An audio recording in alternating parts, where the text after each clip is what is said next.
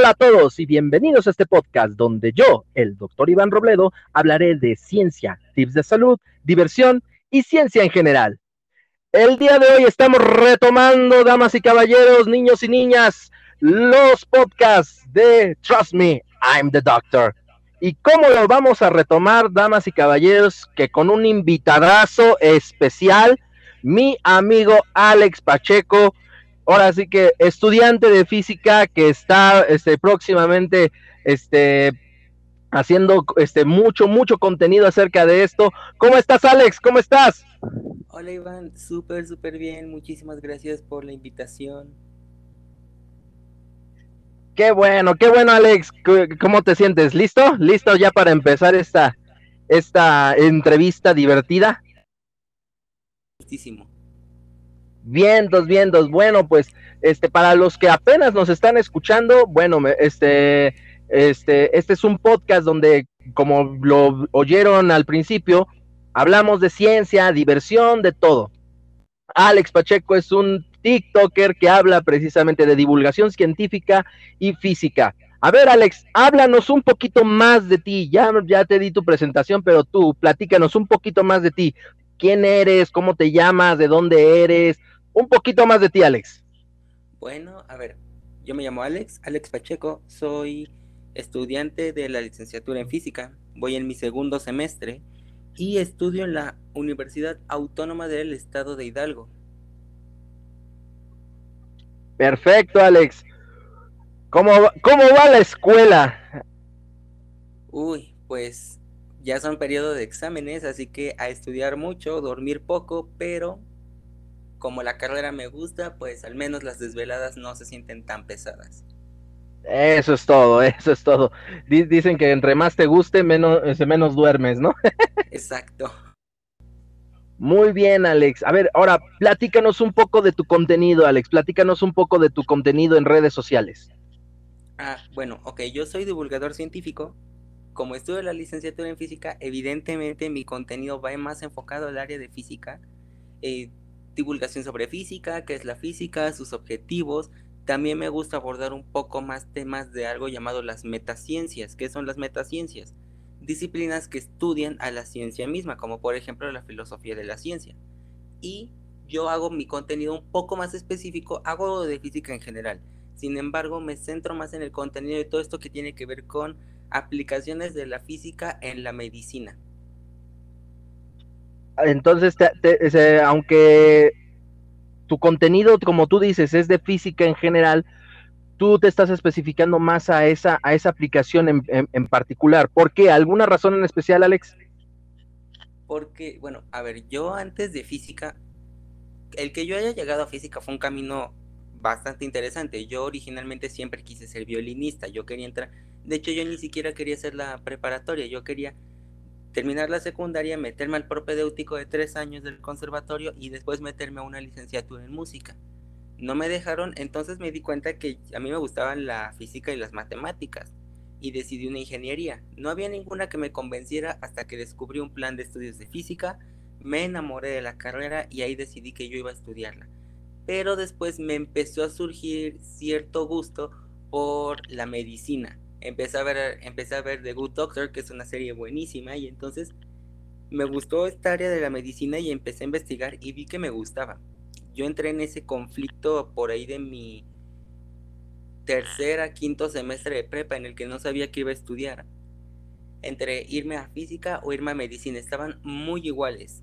Hasta que llegó el momento en el que me di cuenta de que podía hacer aplicaciones directas de la física en la medicina y sobre todo que yo me veía más en partes de laboratorio, me veía más estudiando una licenciatura en las ciencias básicas que en una ciencia de la salud. Entonces decidí física, pero en lugar de irme por los caminos tradicionales de física de partículas, física teórica, eh, gravitación, teoría de cuerdas, todo esto, pues me di cuenta que podía aplicar la física en la medicina, porque justamente tengo una amiga que estudia medicina, que, ella que yo le comentaba que veía la física en todas partes, pero la veía demasiado en sus carreras. La veía demasiado en esa carrera. Y fue ahí cuando dije, no, tengo que buscar. Si hay aplicaciones de la física en la medicina y me puedo especializar, me voy a ir a esa rama. Y así fue como llegué a esta rama llamada la física médica, ¿no? Que son aplicaciones de principios y métodos físicos para prevenir y tratar enfermedades del cuerpo.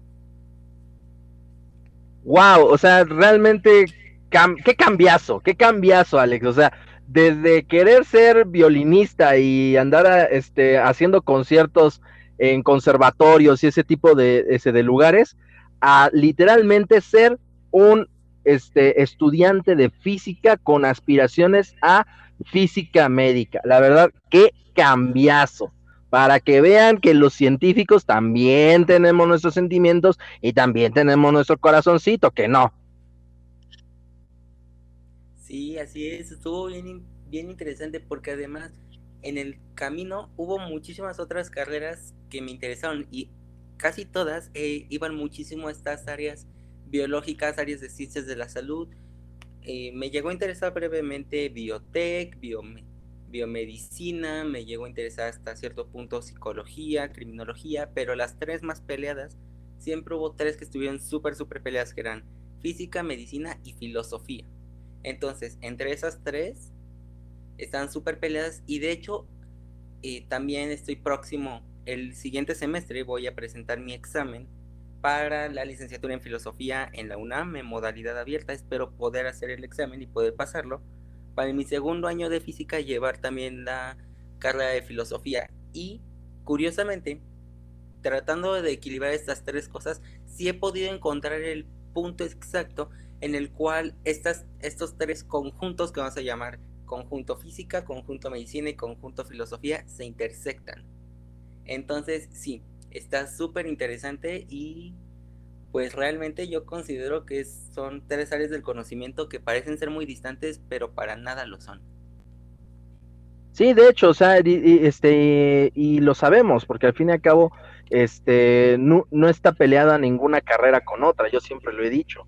O sea, un ejemplo, y a lo mejor un ejemplo muy burdo, podríamos decir que este, medicina no tiene nada que ver con ingeniería, por ejemplo, pero pues el, eh, muchos de los aparatos que utilizan medicina, ya sea en, cirugía o en, o en, otro tipo de, de, de, cosas, ya sea estudios o algo así, se necesita también a un ingeniero. O sea, ninguna, ninguna carrera está peleada. Y qué bueno, qué bueno, Alex, que estás, que estás combinando este, todo eso. Me da, me da mucho, mucho gusto. A ver, y platícanos un poco más acerca de ese de, tu paso en redes sociales. ¿Cómo es que iniciaste o qué fue lo que, lo que llevó a Alex Pacheco a, iniciar su canal de, divulgación?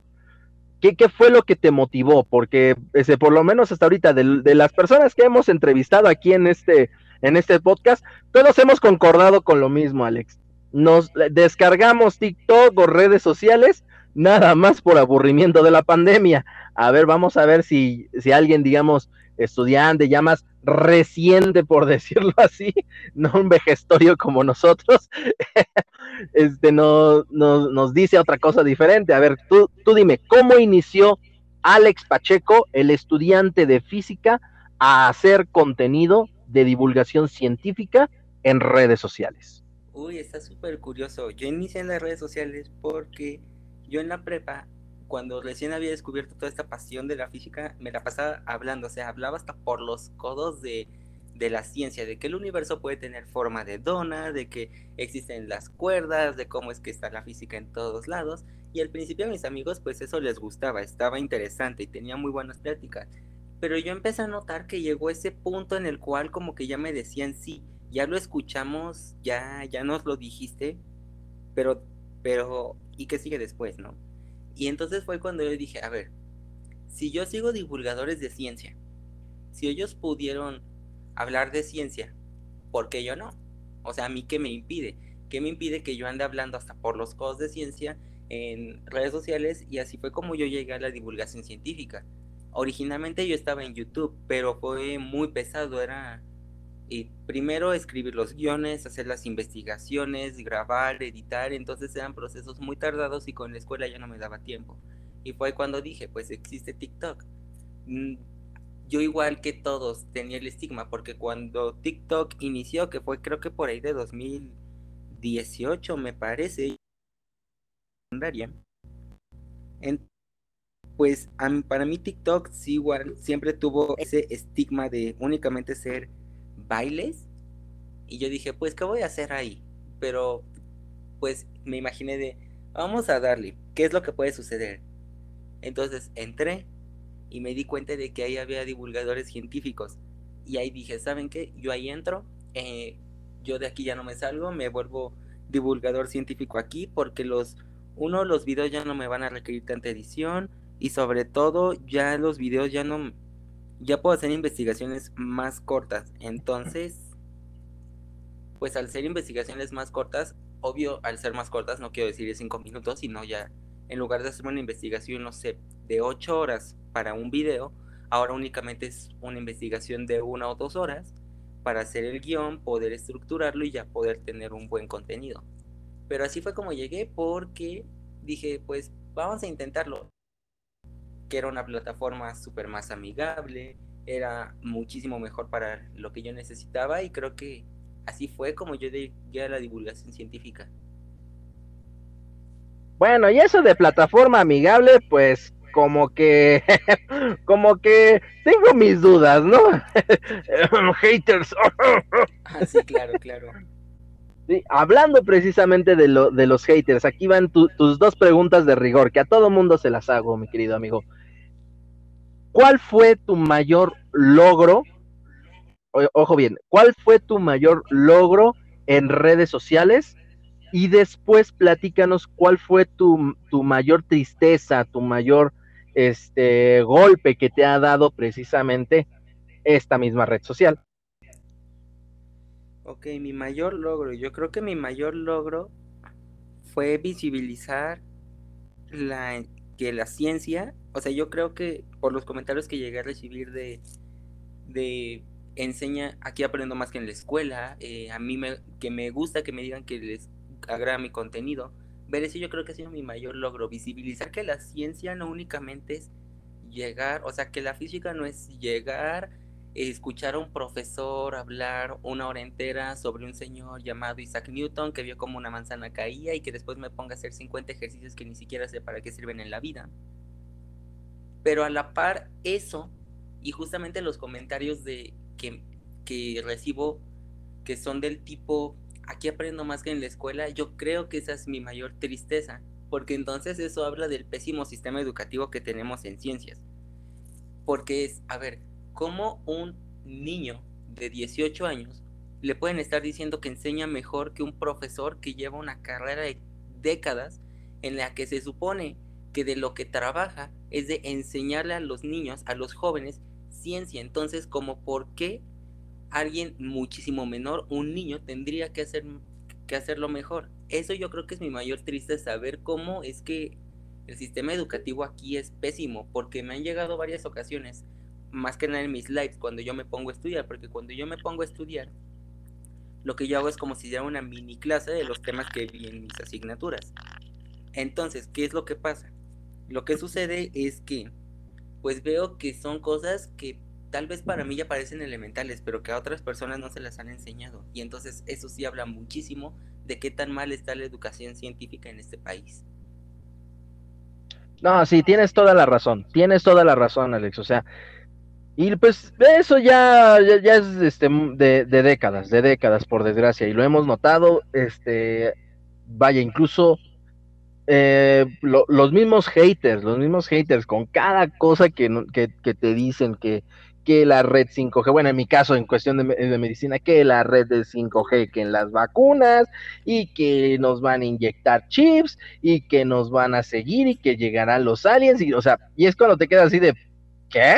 Espérate, o sea, eso es de primaria básica, o sea, no puede ser posible que, que incluso personas que se dicen pseudo profesionales, bueno, se dicen profesionales más bien, no pseudo profesionales, se dicen profesionales, este, digan esa sarta de tarugadas, ¿no? O sea, y, es cuando dices, pues, ¿qué les enseñaron, no? Mm, la verdad, tienes toda, tienes toda la razón. Hablando de haters, ¿te, ha tocado así un hater así en, red social que digas, este ya de plano lo tengo este entre ceja y ceja que no me deja? no he tenido en específico, pero sí he tenido, ay, no he tenido varios. Y más que nada son de los mismos temas.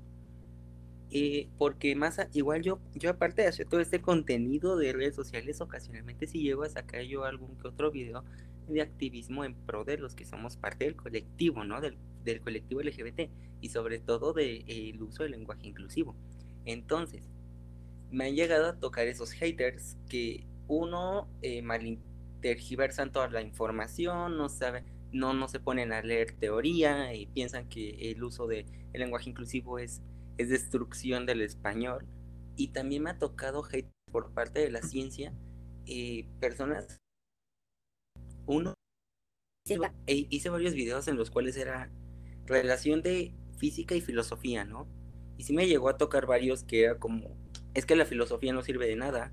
Me llegó muchísimo hate por decir que la ciencia es una creencia. O sea, por esas cosas que son, son ciertas, al final y al cabo son ciertas, por decir que la ciencia es una creencia, por decir que el método científico no existe, me ha llegado muchísimo hate. Por querer demeritar prácticas pseudocientíficas como lo son eh, la astrología, ocasionalmente hablar en los lives, por ejemplo, de, del psicoanálisis que no tiene sustento científico, de la famosísima medicina cuántica que no existe, de cómo es que los antivacunas pues dicen cada sarta de tonterías, o sea, no, no, no. Es más, para mí los, bueno, hasta eso los antivacunas. Yo he conocido antivacunas que son políglotas. Hablan inglés, español y una sarta de tonterías que no te imaginas. ¿eh? Me, encantaría ver, ver este, los currículums de, de, los antivacunas que, que, hablan ese dos idiomas. Este, hablo, hablo español, hablo inglés y una sarta de estupideces. Listo, aquí está mi currículum. No, eh, ahorita que acabas de mencionar eso, y si yo había visto un video tuyo de eso, Alex, platícanos un poco de eso, porque pues también a mí sí, sí me pegó eso que dijiste, pero a ver, aquí enfrente de todos, platícanos, platícanos un poquito, ¿cómo está eso de que el método científico no existe? A ver, es que eso está buenísimo. Partimos diciendo de que el método científico se basa en algo llamado, bueno, hay el que todos conocemos, que nos enseñan en la escuela de observa, de observación objetiva, investigación, análisis de resultados, todo eso, se basa en una práctica, uno, que viene desde el año 1600 por Francis Bacon. Dos, que después retoma Augusto Comte en su positivismo, que realmente parte de una base muy incierta, que es la observación objetiva. Partimos diciendo que va, que parte de la, de la observación objetiva. Y también tenemos que decir, a ver, premisa 1, Premisa 1. El método científico tiene como base la observación objetiva. Premisa 2. Se ha demostrado que no existe tal cosa como puede ser una observación objetiva. Por ejemplo, las ilusiones ópticas. Eh, la famosísima imagen de eh, este vestido de qué color es. Hay unos que lo ven rosa, otros que lo ven azul, otros que lo ven gris. Entonces, premisa 1, premisa 2, la conclusión. Si la observación objetiva como base del método científico no existe, por tanto no puede existir un método científico, un solo método científico. Además, ese método, justamente lo que dice Comte, es que entre más te acercas a ese método, es el método de la física. Es el método que usaba Newton. Es el método que llegó a usar Galileo. Entonces todo va parte de que se quiere, de que quiere acercar a todas las ciencias, quiere acercar a todas las ciencias a la física y eso pues ya no puede ser. ¿Por qué? Porque inclusive de la misma física no siempre se tiene que utilizar la observación objetiva. Eh, por ejemplo, no eh, si las matemáticas son una ciencia, son una ciencia formal, ¿cómo yo voy a usar la observación objetiva? O sea, no es como que los, los números en sí, no existen los números y no es como que yo los veo flotando en el aire a las integrales, a las derivadas, son conceptos. Entonces, ¿cómo yo voy a observar objetivamente un concepto? Como puede ser una integral, como puede ser una ecuación diferencial. Entonces son distintos métodos científicos. No existe uno, sino que existen varios. Eso es por lo que yo digo que el método científico no existe, porque distintas disciplinas, distintas ciencias ocupan distintos métodos según sus necesidades. Ah, ok, ok. No es que no es que asegures que el método científico tal cual, tal cual no exista, sino de que un solo método científico general es el que no existe, sino como tú lo mismo lo dices, se adapta a, a las necesidades de cada ciencia ya establecida. Exacto, exacto, justamente. Perfecto. Mira, qué, qué bonito lo, qué bonito lo acabamos de decir, señoras y señores. Qué bonito, ¿cómo no? Muy bien, sí, o sea, y, cómo nos ha caído hate de ese, de, ese tipo de, de, cuestiones, que no se ponen a preguntar, a ver, ¿realmente está diciendo esto o, o en la comprensión? Y pues también, ah, también hay mucha, mucho problemática, ¿no? La comprensión de nuestros escuchantes o de nuestros, este, digamos, seguidores o visualizantes y que, no logran entender y en vez de preguntar o, decir, oigan, es que no entendí por esto, por esto, por esto, luego, luego empiezan a tirar este porquería y diciendo, no, es que tú estás mal. Justo, o, o es que si yo quiero que un video sea ciertamente polémico, y esto sirve como para ver realmente hasta dónde quieren investigar las personas. Porque si uno dice, uno hace amarillismo, un cierto tipo de amarillismo al inicio de sus videos y dice algo que puede ser muy polémico, como por ejemplo yo inicié un video diciendo las, la ciencia es una creencia, entonces si veo que me llega hate porque simplemente yo dije que la ciencia es una creencia, pues al final y al cabo me, me doy cuenta de que no pasaron de los primeros dos segundos de mi video, porque después yo voy a andar explicando por qué la ciencia no es una creencia. Entonces también tiene mucho que ver eso, porque si algo yo he notado es que muchísimos haters que no tienen sustento en sus argumentos son los típicos que ven un, link en Facebook que dice, no sé, a ver, por ejemplo, vacuna contra COVID-19 eh, muestra inefectividad, no muestra tanta efectividad, pero no se meten a leer todo el artículo, no se meten a ver las fuentes, se quedan con el título y dicen, es que yo vi en redes sociales que eso decían, entonces por lo tanto es cierto. Sí, sí, sí, o sea, se, quedan, se quedan con lo primero que ven. Y sí, también, como tú dices, el mismo ejemplo. Ya después uno se pone a, leer bien el, artículo y dicen, eh, pasados cinco o seis meses baja la efectividad un 5%. O sea, ya de tener 98%, ahora es 93%. Y dices, no manches, no bajó casi nada. exacto, exacto. Pero bueno, ya eso es meterse ya con en la mente de, los haters, de los, de los antivacunas y de los conspiranoicos que digo, Dios de mi vida. Ah, hasta, hasta duele la cabeza de repente. a ver, y ahora platícanos un poquito más, Alex, platícanos un poquito más. Hablas precisamente de física con aplicaciones en medicina. Háblanos un poquito más de eso, Alex. ¿Qué aplicaciones tiene la física en la medicina? Uy, está súper interesante ese tema. A ver, vamos a empezar con algo muy, muy sencillito y con algo que hemos estado viviendo yo creo que ya dos años. Vamos a iniciar con COVID. ¿Qué onda con la física y con el COVID? ¿Acaso relación de física y COVID? Pues sí, sí, sí, la respuesta es que sí las hay. Recuerdo, no sé si tú te acuerdas, que al inicio de la pandemia justamente estaba toda esta onda de que los conspiranoicos decían, no, es que con los termómetros me están matando mis neuronas, me, me están matando el cerebro y, y yo así de, bueno, eh, bueno, yo creo que la gente coprocefálica no, no puede exigir mucho, ¿verdad? Entonces, eh, pero pues sí me llegó a tocar eh, personas cercanas, personas cercanas que uno desaprobaban el lavado de manos. Me dijeron, ah, es que como el jabón va a matar algo tan pequeño o algo, no, como algo tan pequeño nos puede hacer tanto daño, como algo tan cotidiano como lavarme las manos va, va a solucionar esta pandemia.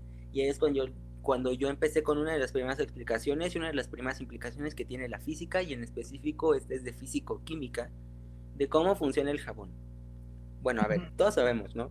COVID es un virus, es un coronavirus y por lo tanto la capa que cubre al núcleo, a su pequeño núcleo de ARN es una capa lipoproteica, es decir, es una capa de lípidos y proteínas. Básicamente es una capa de grasa.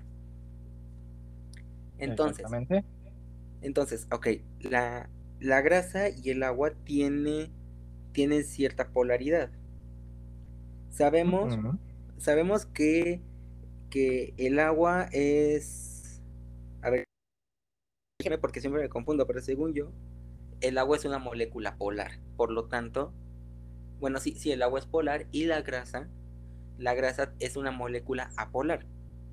Entonces, el agua y el aceite por algo no se mezclan, por polaridades. Si nosotros hacemos ese experimento de mezclar agua con aceite y los mezclamos, al final se terminan separando, no tanto por la densidad, también tiene que ver con el tema de densidad, peso específico y otras cosas, pero también tiene que ver todo este tema de la polaridad. Entonces, ¿qué onda con el jabón? El jabón no es ni polar ni apolar, es una sustancia llamada sustancias anfifílicas, es decir, tiene lo mejor del mundo polar y lo mejor del mundo apolar. Tiene una larguísima cadena de átomos de carbono que van a atraer al virus. Entonces, al atraer al virus es como si yo juntara, vamos a decirlo así, es como si juntara aceite de girasol con aceite de oliva. Los mezclo, los agito en un mismo bote y ahora tengo una mezcla toda extraña de aceite de girasol con aceite de oliva. Entonces, ¿qué es lo que hace el jabón? Esa cadena de carbonos lo que hace es que entonces disuelve el material del virus, la capa lipoproteica del virus, disuelve la grasa, dejando expuesto el ARN. Y entonces la parte polar se va a adherir al agua y la parte que no es polar se va a desplazar. Y así es como funciona el jabón para eliminar el virus. ¿Por qué? Porque entonces la parte que entonces se disolvió la capa lipoproteica, por tanto el ARN queda expuesto y entonces ya el virus ya lo eliminamos. Y así es como funciona con el lavado de manos. Ese fue uno de los primeros explicaciones que yo tuve que dar de aplicaciones de física, en específico físico-química en COVID. Pero ahora, ¿qué onda con todo esto de los termómetros infrarrojos? A ver, primero hay que plantearnos la duda. El termómetro infrarrojo, ¿qué es lo que hace? Porque muchos decían que emitía radiaciones peligrosísimas. En principio, emite radiación. Hay que preguntarnos, ¿el termómetro emite radiación? Y sobre todo, preguntarnos qué cosas son las que emiten radiación. Y para eso tengo una respuesta clarísima. El ser humano, por el simple hecho de existir, por el simple hecho que tiene temperatura, emite radiación. Entonces, por ese simple hecho de que nosotros tenemos temperatura, emitimos radiación. Basados en eso, ¿qué onda? ¿Un termómetro infrarrojo tiene que emitir radiación? La respuesta es que no. No emite ningún tipo de radiación.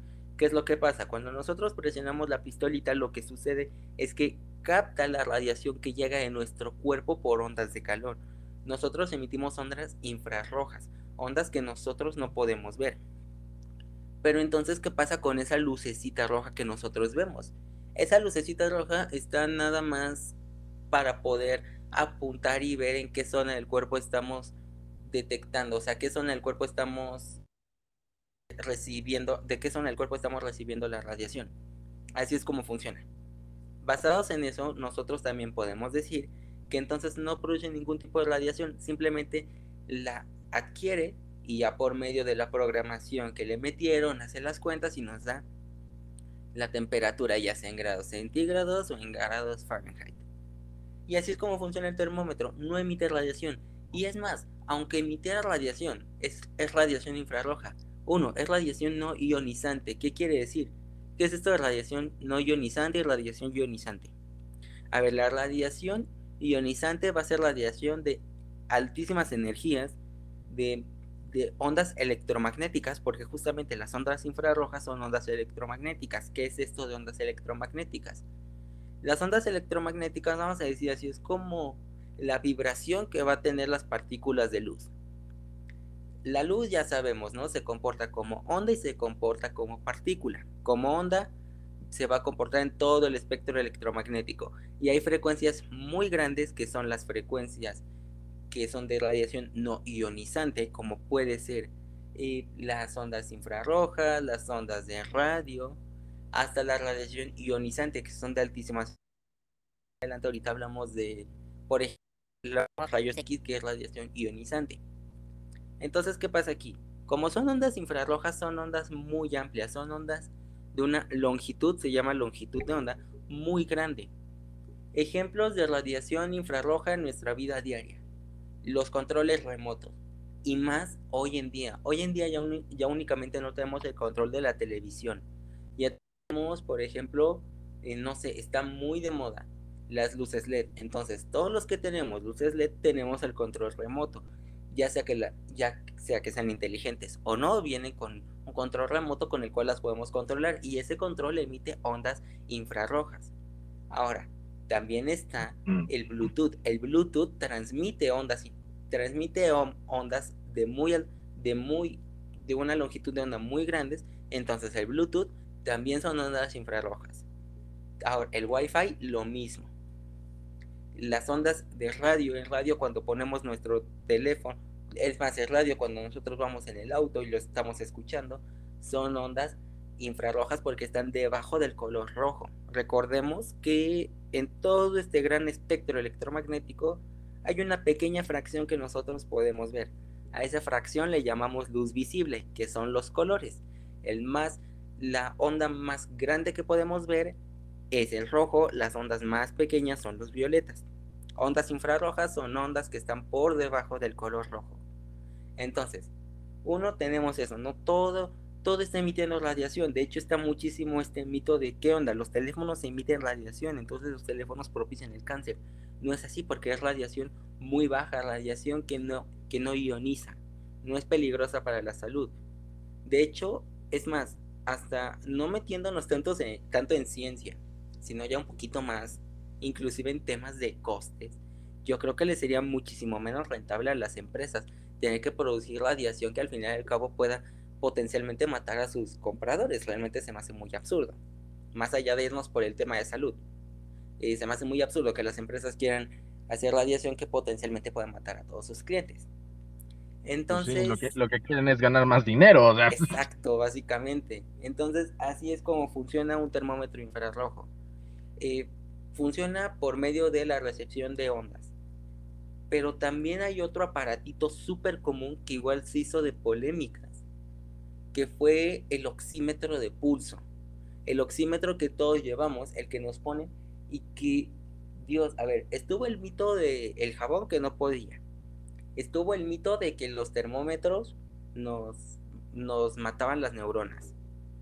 Y, y también estuvo, o no sé si tuviste que estuvo el mito de que ahora los oxímetros nos robaban nuestras huellas digitales y las pasaban a bases de datos en las cuales se robaban nuestras cuentas bancarias, números de teléfono y quién sabe qué cosas. Ay, sí, sí, sí. yo, yo, yo, me tocó precisamente, ahorita seguimos precisamente porque si no se me va esta historia. este, me tocó precisamente un paciente que, me, que no se quería tomarle la oxigenación precisamente por eso. Y yo, y yo, le, y yo le dije, a ver, señor, ¿Cómo me voy a robar su huella digital si esta cosa utiliza pilas triple A? y, es cuando, digo, a ver, ¿de, dónde rayos un, aparato que utiliza pilas triple A va a poderse robar toda esa información? Ahora, ¿usted ha puesto huella digital para, ese, para, para sus cuentas o algo así? No, nada más mi pura firma. Entonces, ¿De dónde me saca eso, señor? Se ponen súper intensos. Y entonces, a ver, ¿qué onda? ¿Qué es un oxímetro? Un oxímetro, al final, ¿qué es un oxímetro? El oxímetro es un pequeño dispositivo el cual nos va a medir los niveles de saturación de oxígeno en la sangre. Y ya hay de distintos tipos, pero ahorita el que más se ocupa y el que más se usa en los hospitales, justamente eh, en, por todo lo del COVID, fue el oxímetro de pulso. Y de hecho, esto igual va... ¿Cómo es que funciona?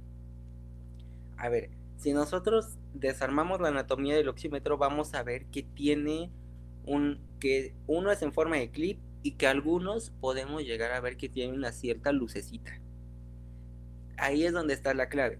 Porque el oxímetro va a emitir ondas de, va a emitir distintas ondas de luz que van a atravesar el dedo y son recibidas por una cosita llamada fotorreceptor que es un fotorreceptor. un componente electrónico que como su nombre lo dice, fotos, viene de, viene de la raíz fotos, que es luz, entonces va a recibir la luz que es enviada por estas ondas.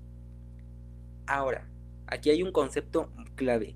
Todos recordamos lo que es la hemoglobina.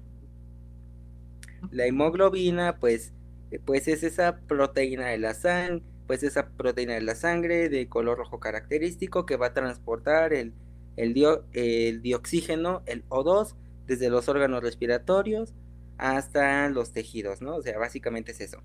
Esa, esa proteína que nos va a dar ese color rojizo de la sangre. Entonces, ¿qué? La hemoglobina va a recibir distintas ondas de luz dependiendo y y absorbe, porque al fin y al cabo va a absorber distintas ondas de luz dependiendo de si está o no está oxigenando de manera adecuada.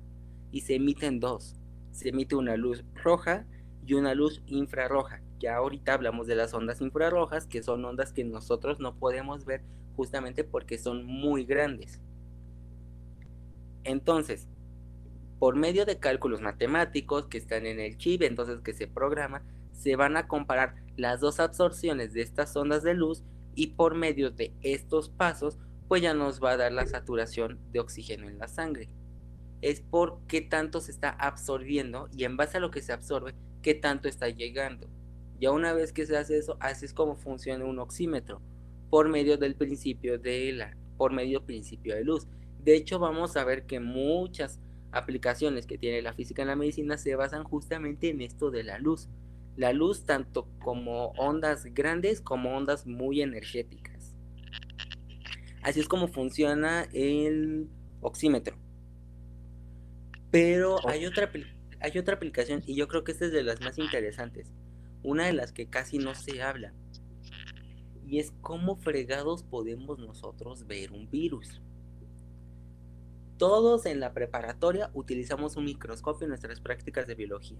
Y estas prácticas de biología pues nos daban nuestro portaobjetos y ya daban, no sé, nos tocaba ver la célula vegetal. Y entonces, eh, llévate una cebolla y vas a hacer un, corte sobre la piel de la cebolla y entonces lo vas a ver, pones el portaobjeto, ya todo lo que sabemos de cómo se usa un microscopio. Pero estos funcionan por emisión de haces de luz visible. Pero ¿qué pasa con cuerpos que son demasiado pequeños y que nosotros no podemos ver? Nosotros cómo vemos un virus. ¿Qué onda con esto? Porque a ver, hemos dicho que el virus como lo que es el SARS-CoV-2 tiene una estructura molecular muchísimo más pequeña que una célula, porque recordemos que el virus entra, el virus puede entrar en las células, se adhieren a las células entonces por tanto tiene que ser más pequeño. ¿Y qué tan pequeño es? Tienen un diámetro entre 50 a 200 nanómetros. Para que nos demos una idea de qué es un nanómetro. Un nanómetro es algo así como la mil millonésima parte de un metro. O sea, es excesivamente pequeño. Estos son llamados entes teóricos. O sea, dentro de todo esto, igual de la filosofía de la ciencia, se llaman entes teóricos porque no se pueden ver. Son entes no observables ya sean las células, ya sean los virus, y son entes observables a, simple vista. Nosotros necesitamos de algún otro método. Por ejemplo, para ver las células necesitamos microscopios, lo mismo con bacterias, lo mismo con virus, con electrones, con protones. Entonces, por esta razón no va a ser posible ver con un microscopio convencional que va a usar luz un virus porque no son no no están a nuestro alcance, no los podemos ver simplemente. Y para ello, ¿qué necesitamos? Necesitamos un equipo muchísimo más poderoso llamado microscopio de transmisión de electrones o microscopio de transmisión electrónica. Es un tipo de instrumento que emplea, en lugar de usar unas de luz, va a emplear unas de electrones, se va a concentrar en una cierta área e incide sobre la muestra, la atraviesa y la procesa. Pero este todo esto de emitir las electrones, y atravesar e interpretar, tiene algo bastante interesante de por medio. A ver, los electrones atravesan al objeto. En lugar de atravesar la luz como un microscopio óptico, como la luz atraviesa las bacterias, como la luz atraviesa las células, ahora usamos electrones. Vamos a necesitar un cátodo. ¿Qué es esto del el cátodo? A ver, un, un cátodo y un ánodo son, vamos a decirlo así, vamos a decir que son las partes positivas, las partes negativas de cualquier circuito eléctrico, ¿no? El, lado positivo lo conocemos como, como ánodo, el lado negativo es el cátodo. Entonces, vamos a necesitar un cátodo, una parte de carga negativa, en este caso de un material pesado. Necesitamos un material con un número atómico grande. ¿Y cuál es el material que más se suele utilizar? El wolframio o para los que ya lo conocemos mejor, el tungsteno. Entonces, usamos el cátodo de tungsteno, tenemos un ánodo y esto va a estar en una cámara de vacío. ¿Qué es esto de cámara de vacío? La cámara de vacío es un pequeño lugar en el cual no hay aire, en el cual el aire ya no existe. ¿Por qué no puede haber aire? Porque los electrones son muy pequeños y se van a dispersar entonces a lo mejor el electrón se encuentra con otra partícula. En principio, el aire que tiene, el aire tiene hidrógeno y tiene nitrógeno. Entonces, pues se va a hacer, eh, al fin y al cabo va que se va, vamos a decirlo así, va a querer echar el chisme con otros electrones, con otras partículas. Entonces se va a dispersar y vamos a perder muchísima información. Por lo tanto, necesitamos el medio más estéril de aire, por decirlo de alguna manera posible. Porque entonces si ya, si ya es como, a ver, es como cuando tenemos todos a esa típica persona súper chismosa que va por la calle y se encuentra a 50 mil personas y se va a detener a hablar con cada una de ellas y se va a terminar dispersando. Sin embargo, si mantenemos a esa persona en un lugar completamente cerrado, pues va a poder llegar fácilmente del punto A al punto B sin perder tantísima información. Es lo mismo, necesitamos que los electrones vayan del punto A al punto B sin perderlos. Entonces para eso usamos la cámara de vacío. Similar a los rayos X, ya también hablamos de cómo funcionan unos rayos X. En lugar de utilizar voltajes de 1000 volts, vamos a utilizar voltajes que son de entre 40 y 200, y 200 kilovolts. ¿Qué es esto de 40 y 200? ¿Cómo vamos a comparar? Bueno, un volt, ¿qué es un kilovolt? Un volt lo vamos a... Un, un kilovolt son 1000 volts. Entonces, ¿cuántos son 40 kilovolts? Pues son 40 mil volts, ¿no? ¿Y cuánto es 200 kilovolts? Son 200 mil volts. Entonces, a mayor voltaje va a ser mayor la velocidad que van a llevar los electrones. ¿Por qué? Insisto, y todo esto se explica igual con el funcionamiento básico de los rayos X. Pero ahorita que lo hablemos lo vamos a hablar un poquito más en detalle. Nos quedamos con esta idea de que a mayor voltaje mayor velocidad van a llevar los electrones. El ánodo va a tener una forma de placa con un orificio pequeño y este orificio para qué sirve? Este orificio es el que va a redireccionar a estos electrones que van llegando del cátodo y los van a hacer pasar por ese circulito para crear las de electrones. Y ahora viene lo importante del lente. Nosotros sabemos que los lentes que utilizamos en los microscopios ópticos son de vidrio. Sin embargo, aquí no pueden ser de vidrio, tienen que ser lentes electromagnéticas. ¿Y cómo son estas lentes?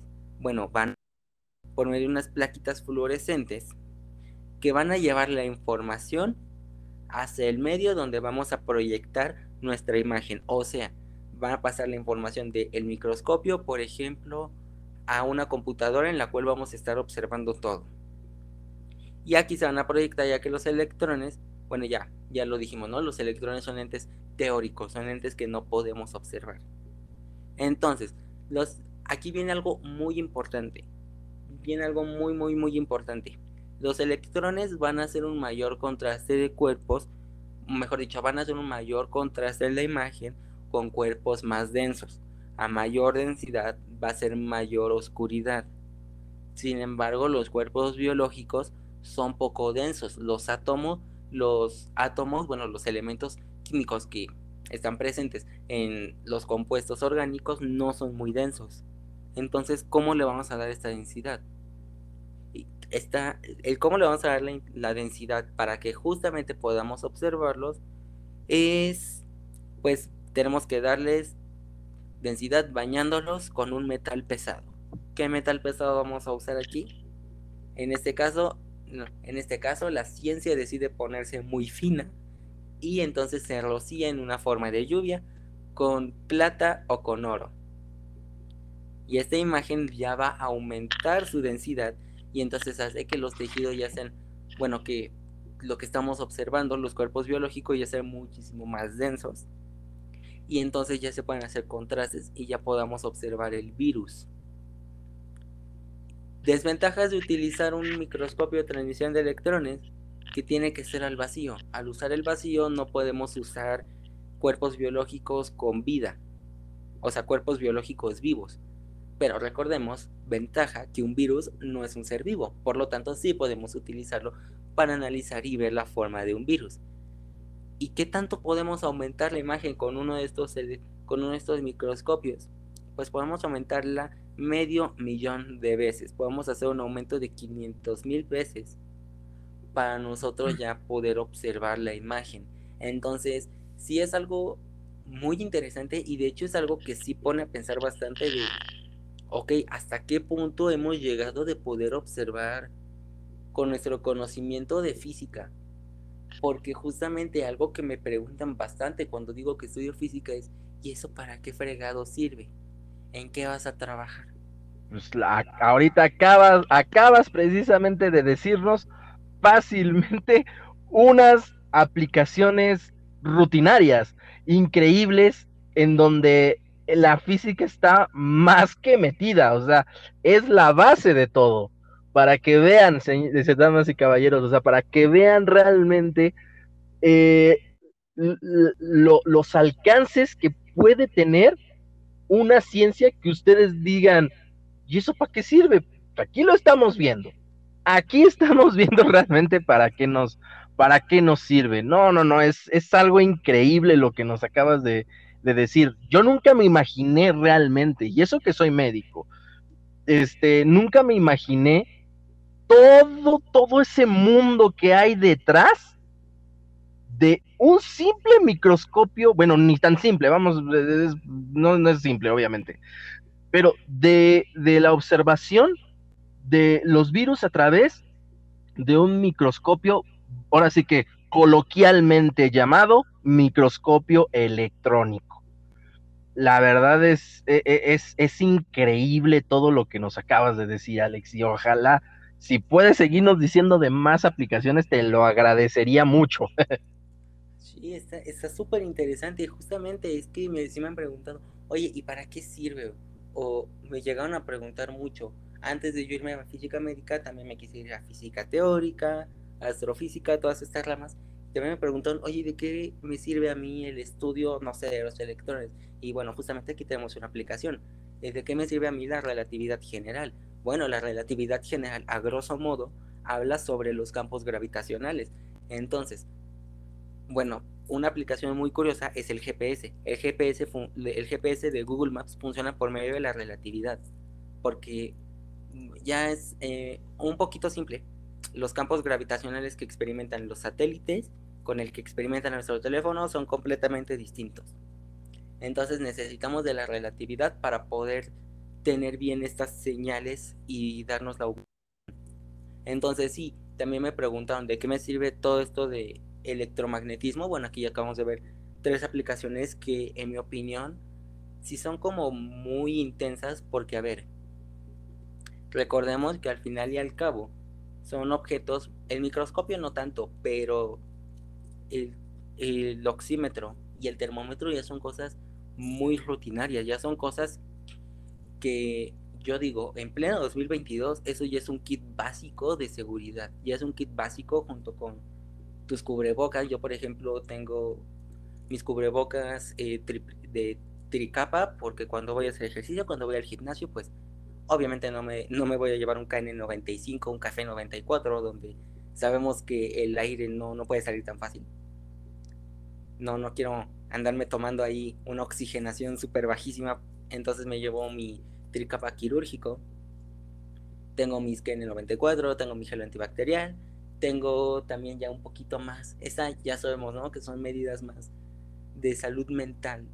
Algún que otro desinfectante de superficies, pero esas ya son medidas ya un poquito más para salud mental y obviamente tengo mi termómetro y tengo mi oxímetro.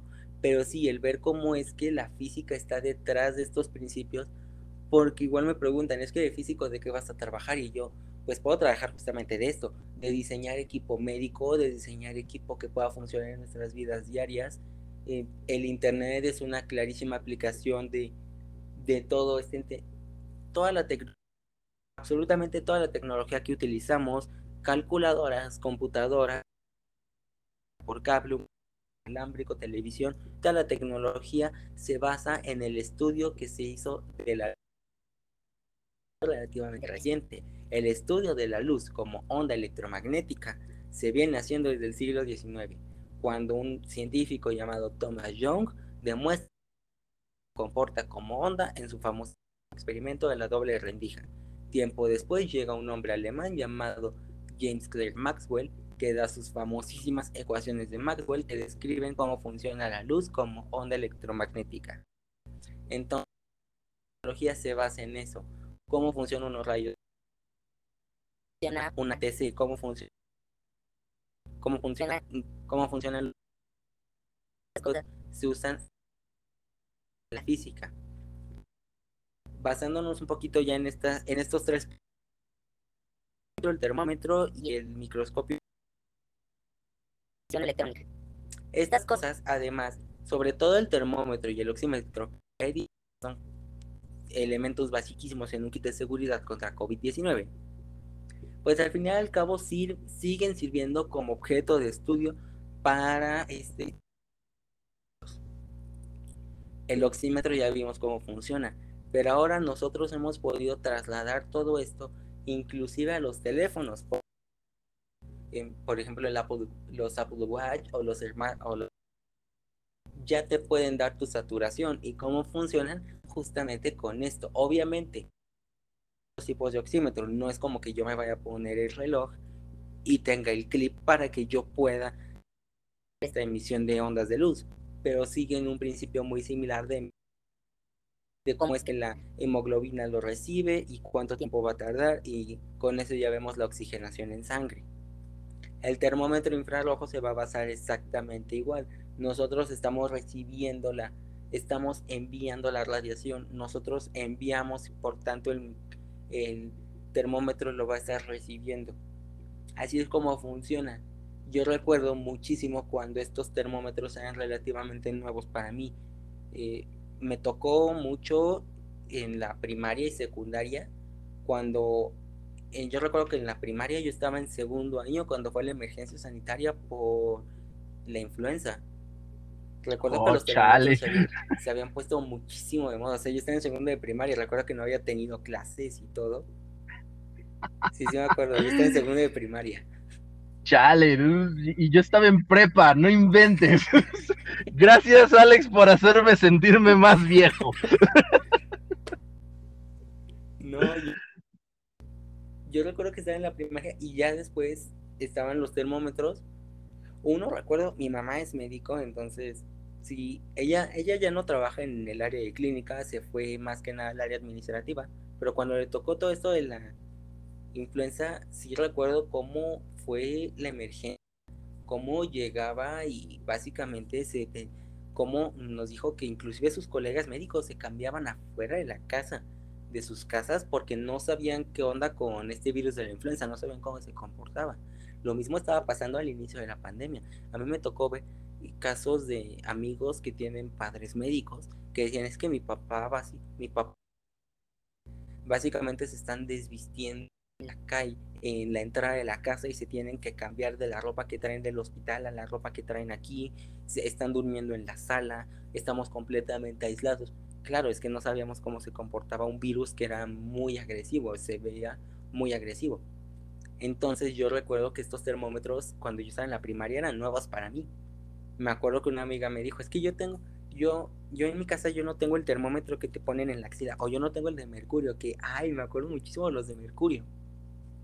Yo los llegué a utilizar también en la primaria, en mis clases de ciencias. Válgame Dios, no sé cómo es que permitían que niños estuvieran utilizando termómetros con mercurio. Es más, no ah. sé ni siquiera cómo es que un permitían que se estuvieran vendiendo termómetros de mercurio. Nah. Pero sí me acuerdo y cuando yo empecé a ver estos termómetros para mí eran súper novedosos y al inicio también era como de... Yo siempre tenido esa curiosidad. Yo decía, es que cómo, cómo, cómo detecta la temperatura, o sea, ¿qué, qué está pasando aquí? ¿Por qué o sea, hay una pequeña personita que, que, va y te adivina la temperatura o cómo funciona, porque no creo que la adivine. Y fue cuando me puse a buscar y ya vi cómo es que funcionaba. Pero ahora, ¿qué otras aplicaciones? Vamos a decir ya de aplicaciones de física en medicina ya un poquito más, entre comillas, sofisticadas, un poquito ya más orientadas al área de los hospitales y ya no nos vamos tanto al laboratorio. Tenemos, yo creo que partamos por lo que fue históricamente el inicio de la física médica, que son los rayos X. Recordemos que los rayos X se descubren por ahí del 1800, 1900, finales de 1800, inicios de, de 1900. ¿Y quiénes podríamos, quiénes podríamos decir que son lo, las primeras personas que llegaron a descubrir los, los rayos X? Pues fue Wilhelm Röntgen, un alemán.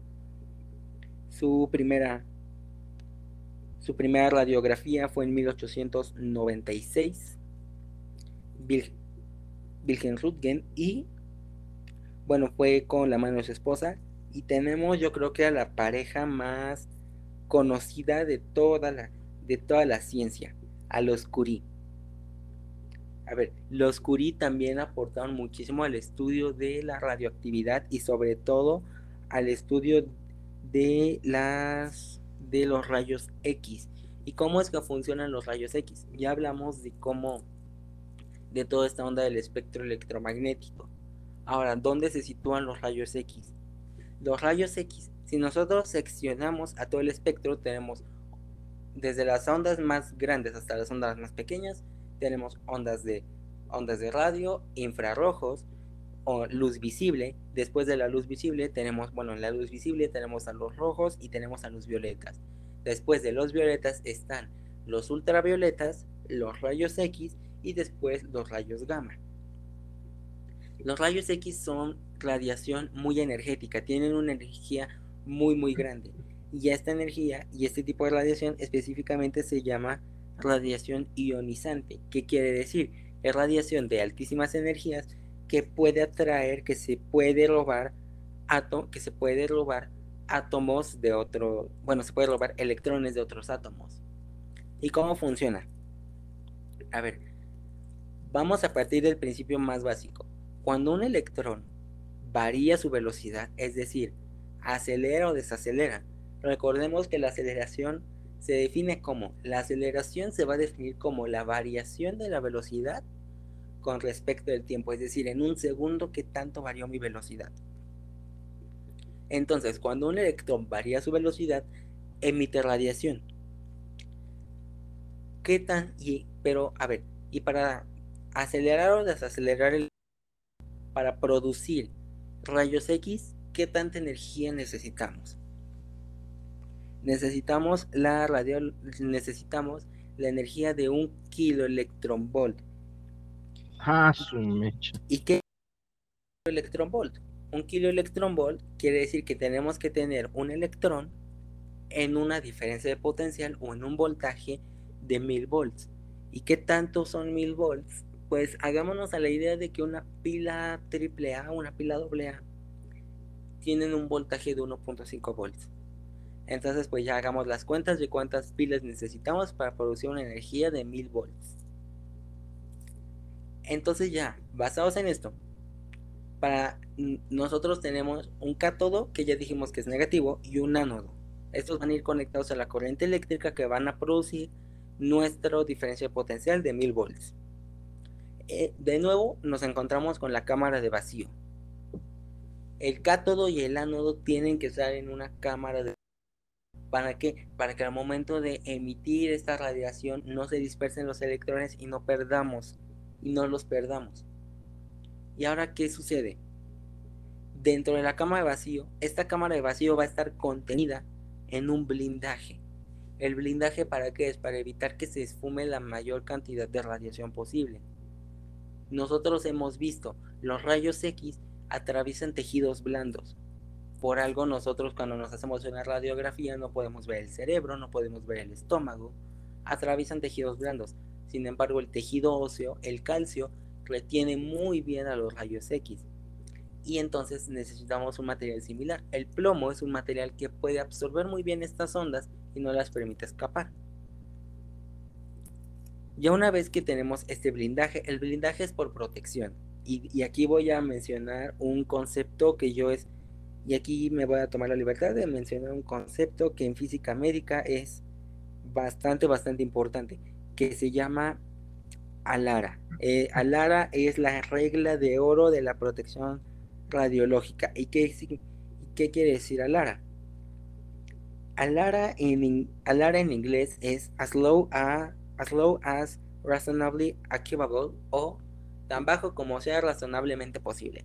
Es decir, la menor cantidad de radiación que sea posible sin sacrificar calidad de imagen, sin sacrificar calidad del estudio. Entonces, basados en esto, el blindaje es importantísimo y de hecho es algo muy importante a la hora de estudiar física médica. Eh, se llama seguridad radiológica porque recordemos que inclusive las personas que trabajan en áreas de radiología se les recomienda que inclusive sus vacaciones no las tengan en lugares donde haya mucho sol, porque justamente ya están expuestos a muchísima radiación energética en los laboratorios. Por algo igual cuando nosotros vamos, por ejemplo, a que nos hagan una radiografía de una radiografía panorámica en los dientes, nos tienen que poner nuestra vamos a decir así como nuestra camisa de plomo o tienen que estar en cuartos plomados, porque justamente buscamos la menor cantidad de radiación posible sin sacrificar uno. Bueno, este principio de Alara se basa en tres cosas fundamentales. Es el menor tiempo posible. Sin, todo esto es sin sacrificar calidad de imagen. Menor tiempo posible. Mayor distancia, de mayor distancia entre la fuente de exposición y el receptor. Y menor cantidad de radiación. De hecho, justamente eso es algo muy importante que se enseña en, física médica y de hecho es algo muy curioso. Física, para ser físico médico uno tiene que tomar la maestría específica de física médica. Por ejemplo, existe la maestría en física y la maestría en física ya te puede tocar lo que tú te quieras especializar. Tú sales como maestro en física o doctor en física y ya puedes irte a tu rama de física teórica, partículas, astrofísica, lo que sea pero física médica es una de esas pocas ramas que requieren su propio posgrado. Entonces es maestría en física médica. ¿Y qué es lo que se aprende ahí? Y lo que se aprende es hacer estos cálculos para no sacrificar calidad de imagen, para no sacrificar calidad de resultado, teniendo el menor tiempo posible, la mayor distancia y la menor cantidad de radiación. Entonces, ya una vez hablado de esto del blindaje, que es importantísimo, que de hecho nunca lo dejo pasar cada que tengo la oportunidad de hablar de la seguridad radiológica, es importantísima en los hospitales, pues ya recapitulemos diciendo que el cátodo y el ánodo van conectados a la corriente eléctrica. El ánodo, la parte positiva, debe de estar rotando para disipar el calor producido en el proceso, porque algo, una de las tantas desventajas que tiene la emisión de rayos X, es que es un proceso muy que desperdicia mucha energía. El 90% de la energía que, está que se produce en el, que se produce en el estudio de rayos X, el 90% es emitido en forma de calor. Si no queremos sobrecalentar el equipo, pues ya entonces tiene que estar rotando y esto ya es un poquito más de la parte ingenieril, de qué tipo de aceite estás utilizando, cómo lo estás refrigerando. Pero el 10% únicamente se convierte en radiación en radiación de rayos X. ¿Y qué es lo que vamos a necesitar? Ya tenemos nuestro voltaje de 1000 volts. Este voltaje tiene que estar en el cátodo. Entonces el voltaje negativo tiene que ser muchísimo más grande al voltaje positivo. Ya, una, ya que tenemos aquí este voltaje de 1000 volts, el voltaje que tiene que tener el ánodo tiene que ser menor. Muchísimo menor.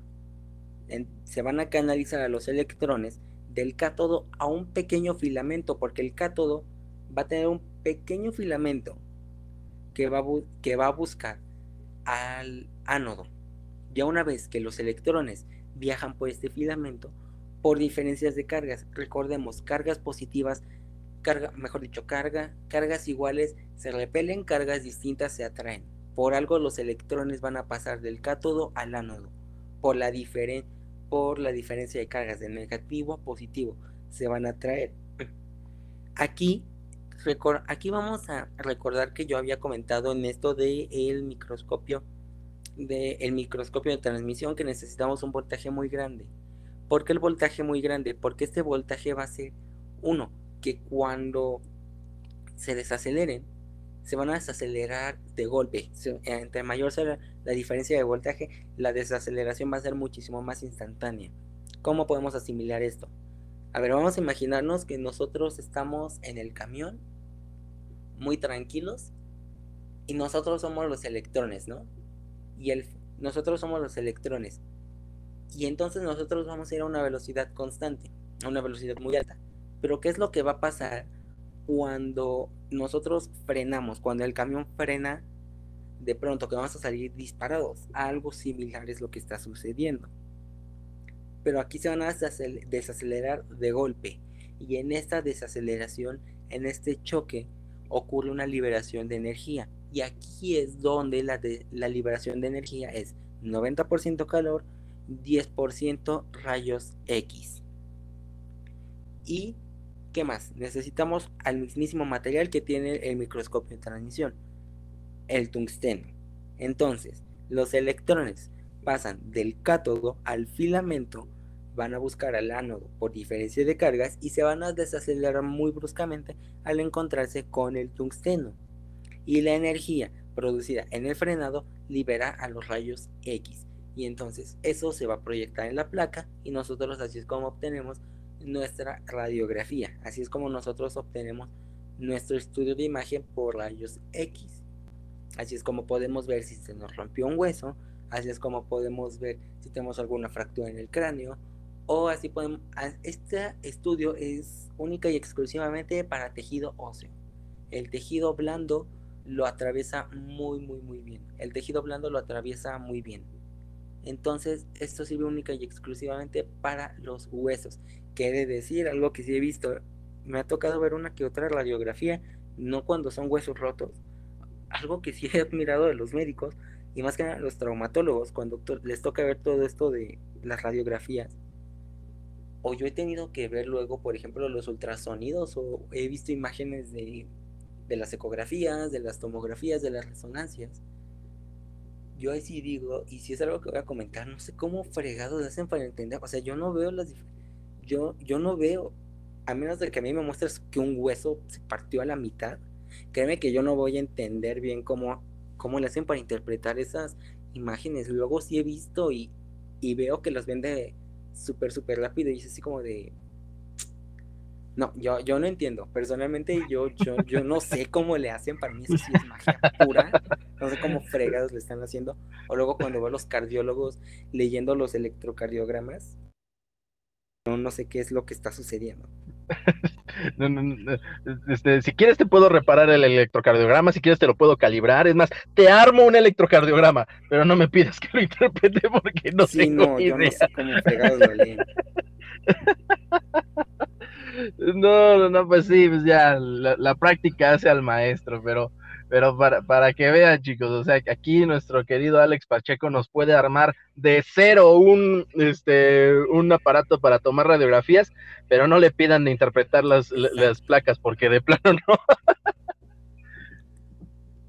no. no, no, no, no, no, nunca, nunca creí en serio ese todo, todo, todo ese mundo.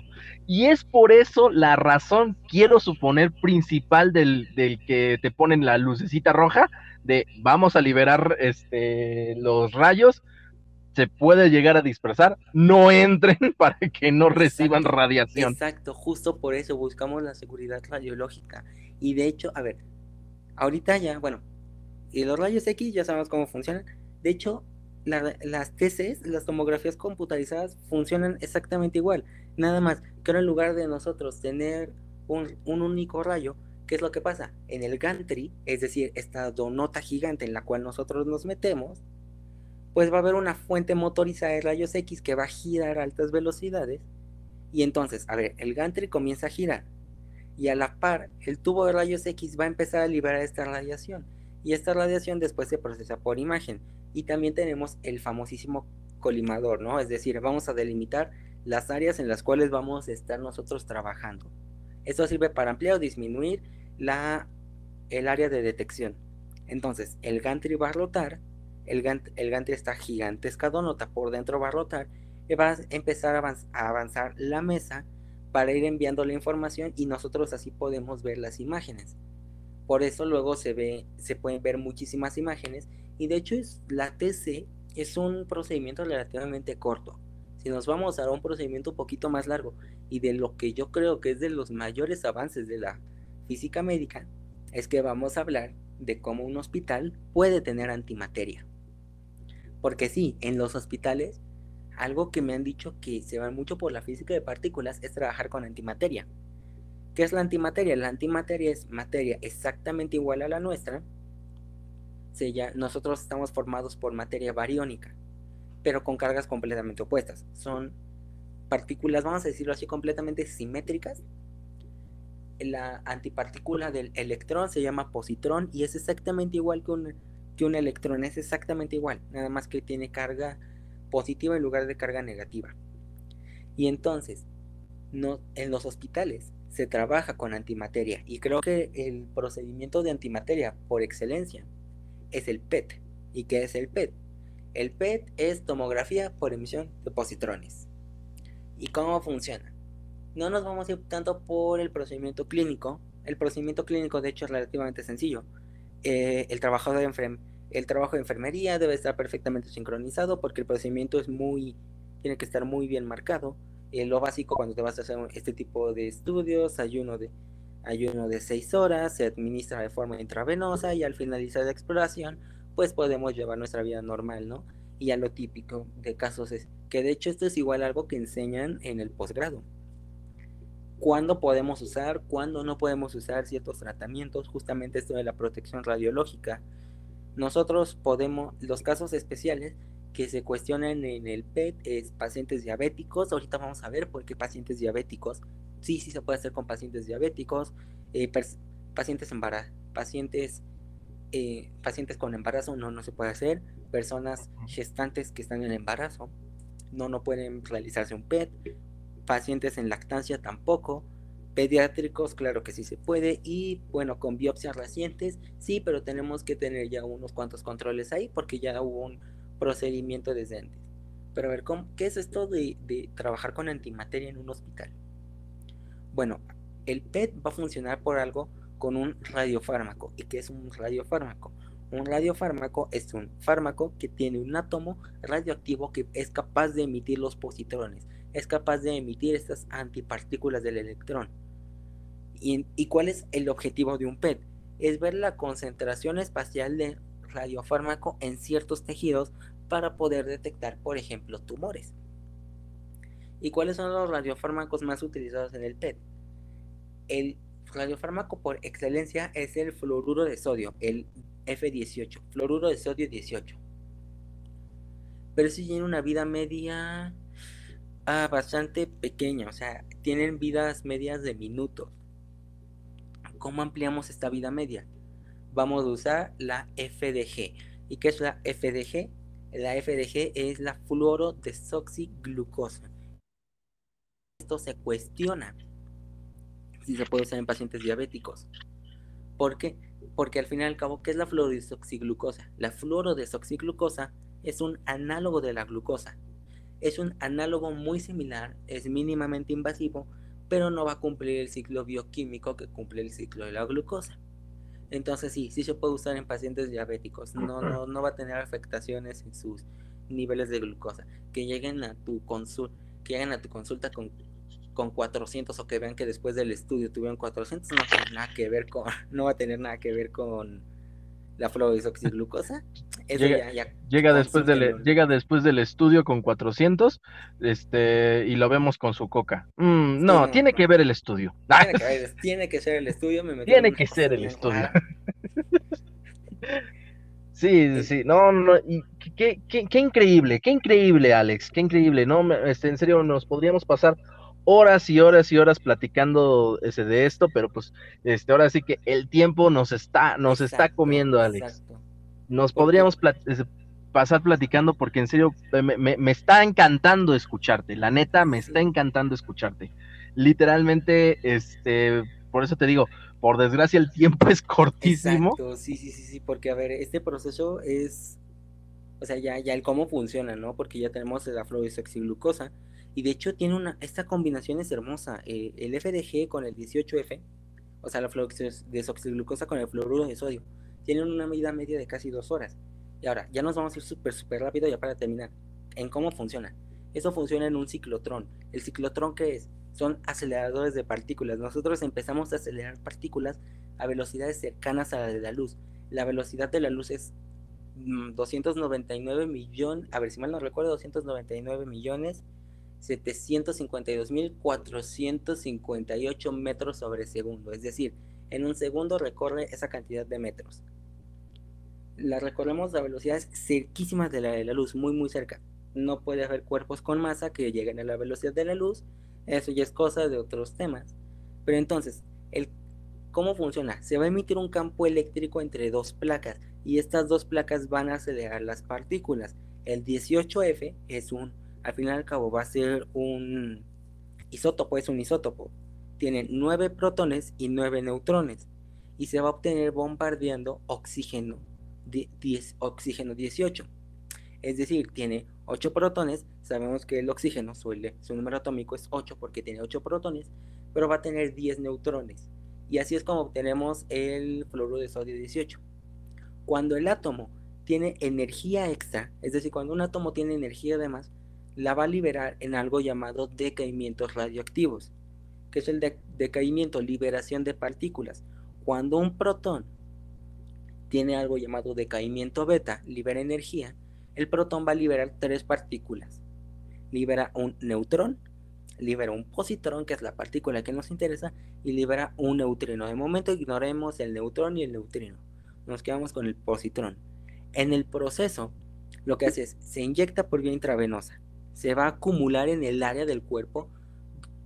se acumula en el área del cuerpo donde mayor acumulación de energía hay los positrones se van a atraer por cargas a los electrones, porque al fin y al cabo son cargas opuestas, ya, ya hablamos, ¿no? Positivo con negativo se atraen, chocan y en ese choque se van a crear dos fotones, que son los fotones partículas de luz.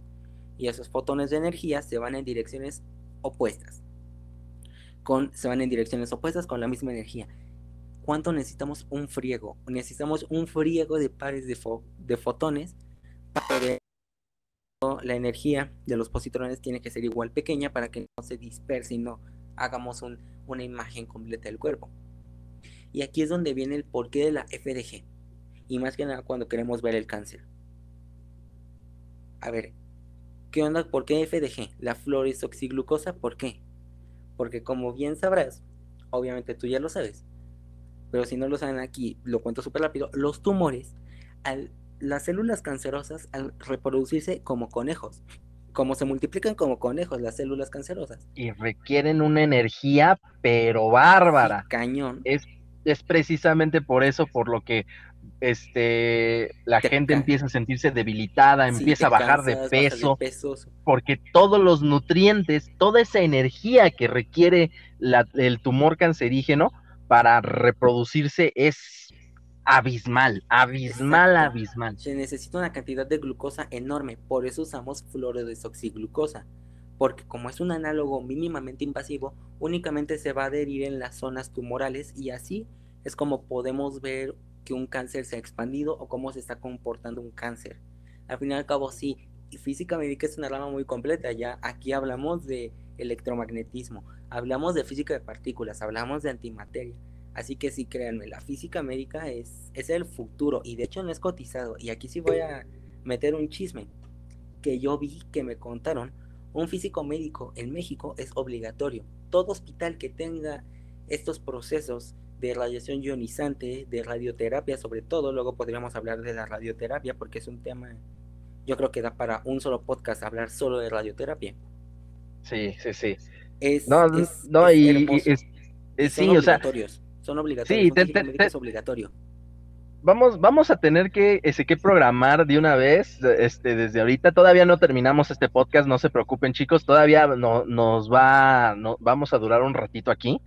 Este, no, no, se preocupen, este, pero yo creo que desde ahorita, Alex, vamos a, vamos a programar también un, este, otros podcasts más, este, este, contigo, porque la verdad, este mundo de la, de la física médica es vasto y lo estamos viendo ahorita, es vasto. Podríamos hablar ahorita de, de como tú dices, de radioterapia, nos alcanza todo para un podcast. No, ese, podríamos hablar de ese precisamente de de este aparatos médicos, como ahorita lo estamos hablando, y igual. Hay una nueva terapia que es, muy nueva, es muy, muy nueva. Y de hecho hubo un caso muy famoso en TikTok de un chico que no sé si te, te tocó ver esos videos, de un chico en el cual están dos chavos estaban haciendo cosas increíbles con tal de hacer viral a un, a un paciente que tenía un cáncer y que tenía el tiempo contado. Yo me metí a la página, si sí hice mi donación hice mi donativo. Y me di cuenta de que utilizaban un método muy innovador que se llama protonterapia. No, la protonterapia. Sin, hoy en día tú sabes en el altar que tenemos a la radioterapia. O sea, tú, yo, yo sé que tú estás consciente de en qué posición tenemos a, la radioterapia hoy en día. Hoy en día básicamente podemos decir, se le reza a la radioterapia porque hasta de, de la quimioterapia a la radioterapia hubo un hubo un avance increíble. Los casos de cáncer se, se lograron controlar muchísimo con la radioterapia. Bueno, la Estamos de retorno. Híjole, no, no, no, se nos cortó bien feo. sí, a ver, ¿en qué parte me dejé de oír? Eh, este, cuando estábamos viendo de, que estábamos diciendo de que íbamos a programar este ah, más, más, vale, vale. cuestión de, de que pues, nos daba todos estos temas para hablar más de, es, es amplísimo, Es amplísimo, pero sí, yo digo que hay que agendar otro porque lo que justo cuando yo, yo no me di cuenta, pero justo comencé a decir, ¿no? por ejemplo, las resonancias magnéticas, cómo funciona un poquito más a detalle las TCs, y cómo, cómo funciona un ultrasonido, o sea, un ultrasonido, cómo es que funciona el famosísimo ultrasonido o ecografías, o la radioterapia, lo que decía de la protonterapia que tiene, promete muchísimo. Entonces, pues con eso de, de, la protonterapia yo creo que es un tema interesante porque, a ver, tú sabes hoy en día el altar, ¿no? O sea, cómo, el altar que se le tiene a la radioterapia por cómo es que ha avanzado con todo este, todos estos casos de cómo ha ayudado a luchar y a combatir el cáncer en las personas y cómo la radioterapia ha ayudado a que personas eliminen el cáncer de su sistema. Entonces tú sabes el altar en el que se le tiene a la radioterapia hoy en día. Pues la protonterapia promet tiene más, no, no más, tiene un futuro, yo voy a decir, no te voy a decir más alentador, es muchísimo menos invasiva, muchísimo más, es más efectiva, más costosa, porque es reciente, es muy, muy reciente. Pero promete muchísimo. Y el principio, yo cuando empecé a leer esto, no, el principio físico detrás de la protonterapia, créeme, está. Yo creo que está fumadísimo. O sea, yo, yo, yo ni loco me hubiera imaginado que se podía hacer. Está fumado. O sea, quienes hicieron eso, quién sabe qué se fumaron. quién sabe qué se fumaron cuando, cuando empezaron a investigar sobre la protonterapia, pero funciona y funciona de maravilla. Es mil veces menos invasiva. No, únicamente termina rodeando el tumor y ya no atraviesa el por ejemplo, un tejido óseo, ya no atraviesa, ya no atraviesa otros tejidos, entonces... Ya va más dirigido. Ya va más dirigido. No, no, no, qué, qué, qué, qué increíble, qué increíble, Alex. O sea, como decimos, o sea, e, esto va, da para muchos otros temas. Eh, esperemos que sigas aceptando las invitaciones para seguir hablando de esto. Yo, yo con gusto, yo con gusto. Gracias, gracias, porque en serio, o sea, eh, para que vean, es todo un mundo, es todo un mundo lo que estamos viviendo ahorita, es, eh, eh, wow, en serio, me acabas de volar la cabeza, en serio. Este, bueno, pero vamos a, darle un poquito, un cambio radical en estos momentos, Alex, porque pues también llegamos a, hablar, y eso me he hecho la culpa, Alex, ¿no? Este, el último video que, que en el que te hice, que aquí, aunque no lo crean, mi querido y, mi buen amigo Alex Pacheco, le, acabo de poner de apodo y ojalá y se le quede el Quicksilver de la ciencia. Eh, y, empezaste a hablar precisamente un detalle muy padre, porque aquí pues eh, vamos a ver que la ciencia está involucrada en todo. Eh, incluso está involucrada en lo que le llamamos ciencia ficción. Así que ¿Qué nos puedes decir un poquito precisamente de, estas cuestiones de, cómo, cómo, alteraron un poco estas leyes de la física? ¿Cómo alteraron un poquito estas cuestiones para, para crear a nuestros grandes y poderosos superhéroes que, invaden nuestra imaginación y nuestras páginas de cómics que, y ahorita ya las salas de cine?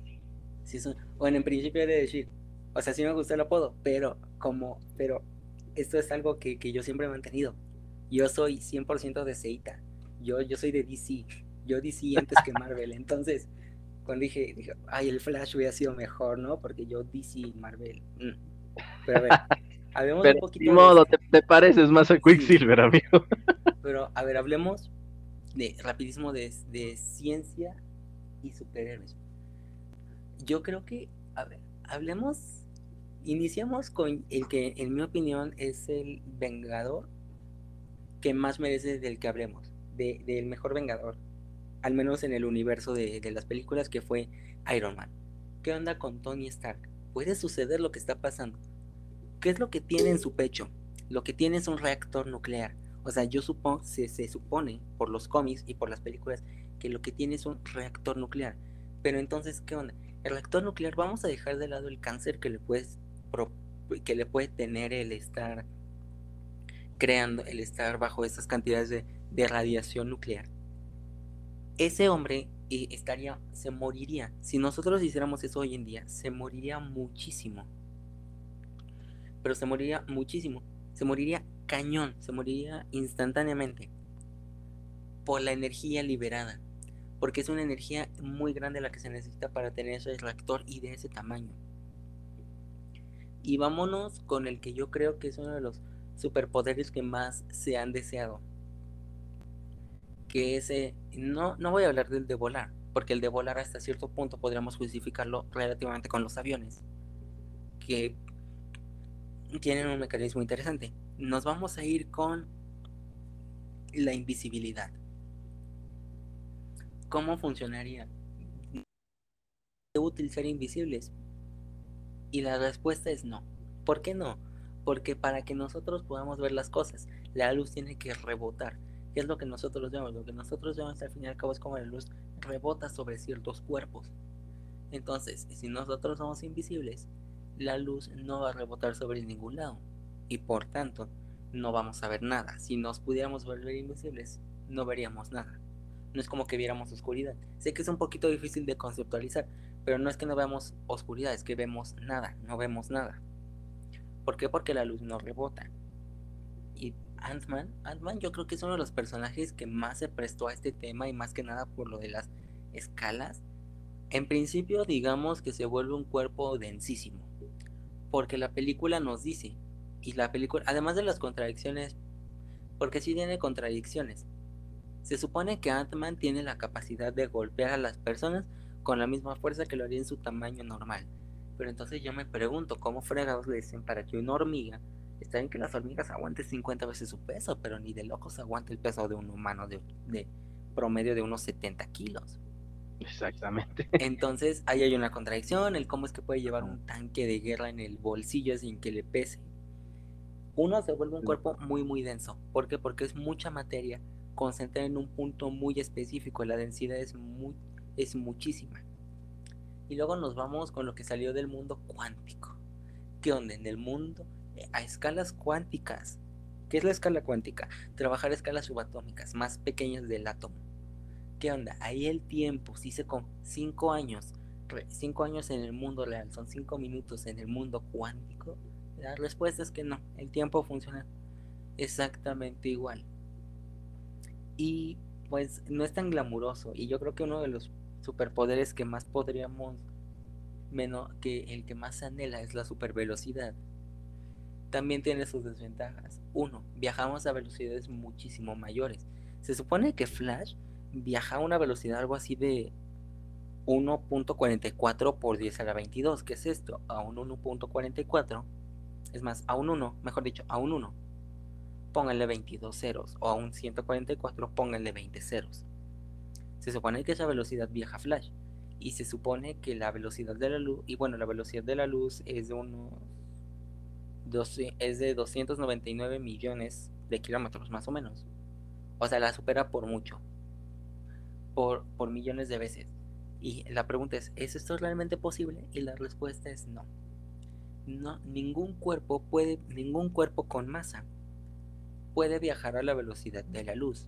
Para ir a esa velocidad necesitamos de una masa infinita necesitamos de masa infinita para viajar a la velocidad de la luz. Por eso los electrones, los, los protones, los aceleradores de partículas se trabajan a velocidades muy cercanas, pero nunca exactas. Y sobre todo nos vamos a ir con algo que, que tenemos que tener, que es la dilatación temporal. Este fenómeno, para que vean, la dilatación temporal sí es un fenómeno de ciencia ficción, pero que está muy, muy cañón. ¿Qué nos dice Einstein en su relatividad? nos dice que la velocidad, que el tiempo es relativo. ¿Y qué quiere decir esto? Que varía dependiendo de la velocidad. Este, esta frase de cada quien tiene su propio tiempo, sí, cada quien tiene su propio tiempo, porque al fin y al cabo es, mm, ¿cómo lo podemos ver? A escalas pequeñas, a velocidades mínimamente mínimas en comparación a la de la luz, estas dilataciones no son para nada ciertas. Por ejemplo, nosotros no vemos no vemos una diferencia temporal entre una persona que camina 10 kilómetros por hora a un auto que viaja 200. Entonces, ¿qué es lo que sucede aquí? A mayores velocidades, claro que se empieza a ver. Eh, ¿Qué significa? Que si nosotros entre más nos acercamos a la velocidad de la luz, posiblemente para nosotros, dentro del sistema que viaja a la velocidad de la luz, pasan dos minutos, para el mundo exterior es un, esto no tiene cálculos, pero es para que se ejemplifique. Para nosotros pueden pasar dos minutos, pero tal vez para el observador externo pueden pasar unos 10 años. Pasan 10 años. ¿Por qué? Porque el tiempo a velocidades grandes se dilata. Se, se comporta de maneras muy, muy distintas. Entonces, bueno, viajar a esas velocidades implica, uno, que por lo tanto nosotros morimos muchísimo después que las personas. Ahí yo sí me metería un poquito más con el tema de psicológico que debería de tener una persona con super velocidad porque al final al cabo termina viviendo más que sus conocidos. o sea, estás hablando que, por ejemplo, la, la, la escena, vaya, vamos hablando de, en cuestión de cine, de la escena de Quicksilver en el cual se ve todo que, que está avanzando muy lento es al revés. En sí, quienes avanzaríamos más rápido sería, sería la persona que, que, bueno, seríamos los demás y no la persona que está yendo a super velocidad. No, de hecho, ahí sí para él se aplica que se está viendo más lento. Porque, insisto, para él puede pasar, para él fueron dos segundos. Pero sí, de hecho, sí, sí se vería técnicamente dos segundos, a lo mejor para nosotros fueron diez minutos y todo depende del sistema de observación. el tiempo es algo muy curioso, por eso se trata como una cuarta dimensión, ojo, única y exclusiva contexto de relatividad general. En una ocasión de un colega que hizo eh, un ejemplo de algo que tiene cuatro dimensiones, la botella de Klein, eh, que ocupa cuatro dimensiones, no el tiempo, ahí no es cuarta dimensión, esa es una dimensión teórica matemática y es otro tema. Pero sí, por ejemplo, a ver, ¿qué otro? Batman. Yo creo que Batman es el mejor super, es el mejor. Bueno, a Batman le, urge terapia, a Batman le urge un buen dete. Yo siempre he sentido que a Batman, es que Batman le urge, o sea, que tantos, sí, sí, sí, te, te, te mataron a tus padres, está súper feo, ¿no? Pero al final y al cabo, yo creo que Batman, un, unas sesiones de terapia y, y, se le quita su instinto vengativo de querer ser el protector de Ciudad Gótica. Batman urge terapia. Pero, a ver. Se llama terapia. Sí. o sea, si alguien conoce a algún psicólogo, este terapeuta en, en Ciudad Gótica, por favor, llamen este número. Pero a ver, ¿realmente puede existir Batman? Y la respuesta es no, la resistencia, uno, la resistencia física es inhumana. Dos, la cantidad de heridas. Y tres, los artilugios que luego llegan, se llegan a ver artilugios excesivamente pesados. Es, imposible ser Batman. Ni siquiera un atleta en sus mejores épocas podría con todo lo que sobrevive Batman. Entonces sí, ojo, que la ciencia ficción luego se convierte en ciencia real. Ha pasado, sí ha pasado. Hace que... No, no voy a decir mucho. Bueno, sí, sí, hace bastantes años, yo, yo que sé, unos 20, 30 años hace unos 30 años. Era inimaginable, era inimaginable que hoy en día pudiéramos justamente estar hablando de esta manera y dos, que, tengamos todo en, la palabra de nuestras manos. Yo recuerdo muy bien la película de Looney Tunes de vuelta en acción del 2003. Es una joya de película, en mi opinión es muchísimo mejor que Space Jam. Space Jam no me gusta, esa yo la amo. Me acuerdo mucho de una escena en la que daban un, un teléfono de espías. Y, y para ese entonces era el teléfono, era un teléfono de alta tecnología que decían, tiene calculadora, mapa satelital, Game Boy, reproductor de música y cámara, cámara profesional. Y, yo lo veo. Y es como de, es que eso ya existe. Yo, eso es un teléfono, es un, es calculadora, Google Maps, cámara y un emulador. O James Bond, como antes yo, yo soy muy fanático de las películas de Bond. Y luego sí, sí me he puesto a ver las películas, los artilugios que le daban. Como hoy en día ya son cosas tan comunes. Un, un auto inteligente, hoy en día ya existe. Un, un tomar fotos remotas, hoy en día existe.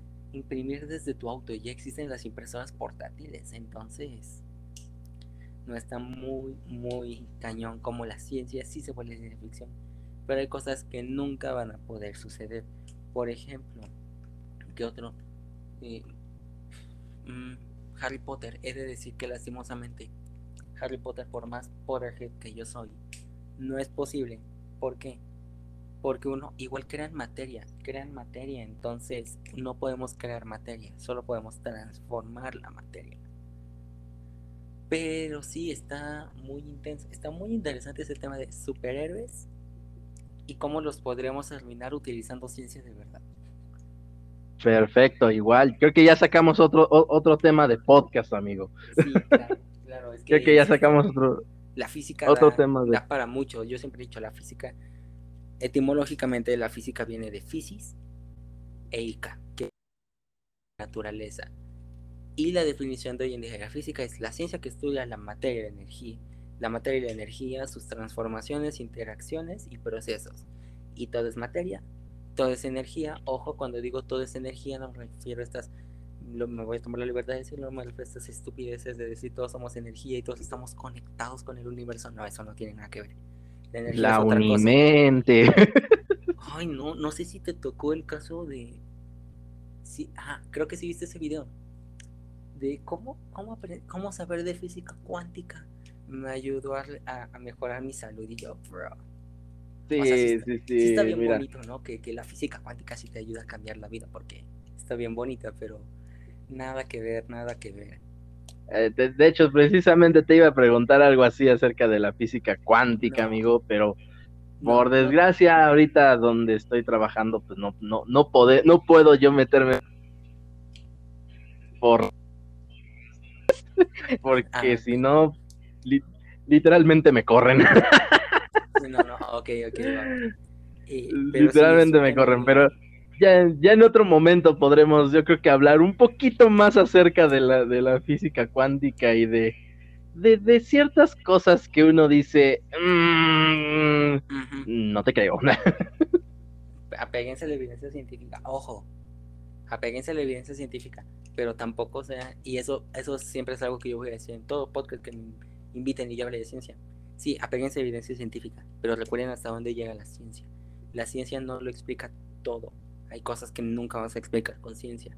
La moral no se explica con ciencia. El amor no se explica con ciencia. Una cosa es el proceso bioquímico del amor, que ya lo conocemos, y otra cosa es el saber el por qué, o sea, qué es la cosa que lo produce, por qué se produce. Esas cosas no las responde la ciencia, pero cosas que son observables, cosas que sí pueden ser científicas, váyanse a la evidencia científica, neta, no, no les cuesta nada buscar un poquito. No les cuesta nada cuestionarse. Está bien que nos cuestionemos, ¿no? Está bien que nos cuestionemos. Sí, sí nos podemos cuestionar y es válido cuestionarnos. ¿Qué me estoy inyectando? ¿Qué estoy permitiendo que las farmacéuticas me metan en el cuerpo? Pero también tengan criterio. No se van con Exacto la fuente de los deseos no es una fuente válida. La fuente de los deseos no es una verdadera fuente. La fuente de Cri muchísimo menos. Exactamente, por, eso es por lo que uno dice, o sea, sí tiene, como tú dices, tienes razón, la física, la física, perdón, perdón, me quedé con, la palabra, eh, la ciencia no te va a explicar todo, pero tampoco le quieras buscar, este, cuestiones mágicas, ¿no? O sea, tampoco le quieras meter, este, este, otras cosas que ni al carnal, porque si no, ahí sí ya, ya, ya, ya bailó, ¿no? O sea, vaya, o sea, hay que, hay que, hay que apegarse precisamente a, la lógica, hay que apegarse también al, a, la misma filosofía, apoyados de otras ciencias para tratar de explicarlo, pero aún así, vuelvo a lo mismo, es tratar de explicarlo, no sacarte, como tú dices, eh, la, es la fuente o la teoría de la fuente de los deseos, o sea. Justo, pero bueno, fue un gusto haber estado aquí en el... Fue, fue, un gusto haber estado aquí en este podcast y obviamente yo, yo estoy 100% seguro de que voy a... A todos los que me inviten, yo, yo, yo entro. Claro que sí, mi buen amigo, claro que sí. Por último, por último, antes de, antes de, de dar el cierre ese por completo, platícanos un poco, un poquito más, Alex. ¿Cuáles son tus aspiraciones, tanto personales como académicas, como en redes sociales, porque quiero suponer que vas a seguir en redes sociales por un buen rato más.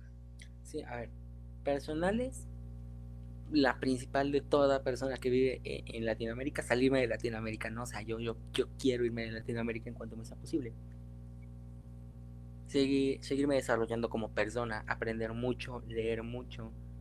No he subido muchos videos de eso, pero a mí me encanta leer, si vieran cómo yo, yo disfruto los libros en cuestiones académicas, seguir estudiando, aprobar el semestre, meter a corto plazo, aprobar el semestre. Ser un físico médico, claro que sí, tener el doctorado en física médica, acabar mi, la licenciatura, ser filósofo, en redes sociales, crecer lo más que se pueda. Yo claro que sí voy a estar súper pendiente de redes sociales. De hecho, tengo varios proyectos eh, pendientes, tengo muchísimos proyectos por realizar, así que eh, esas, son, esas son mis metas. Sobre todo difundir que, que no importa la edad que tengas, porque, o sea, véanme, yo, yo tengo 18 años, yo no soy egresado y aún así me gusta hablar de este tema. Yo también les podré decir, yo, yo tenía 16 años la primera vez que gané una competencia mundial, entonces la edad no es un límite para hacer lo que ustedes quieran.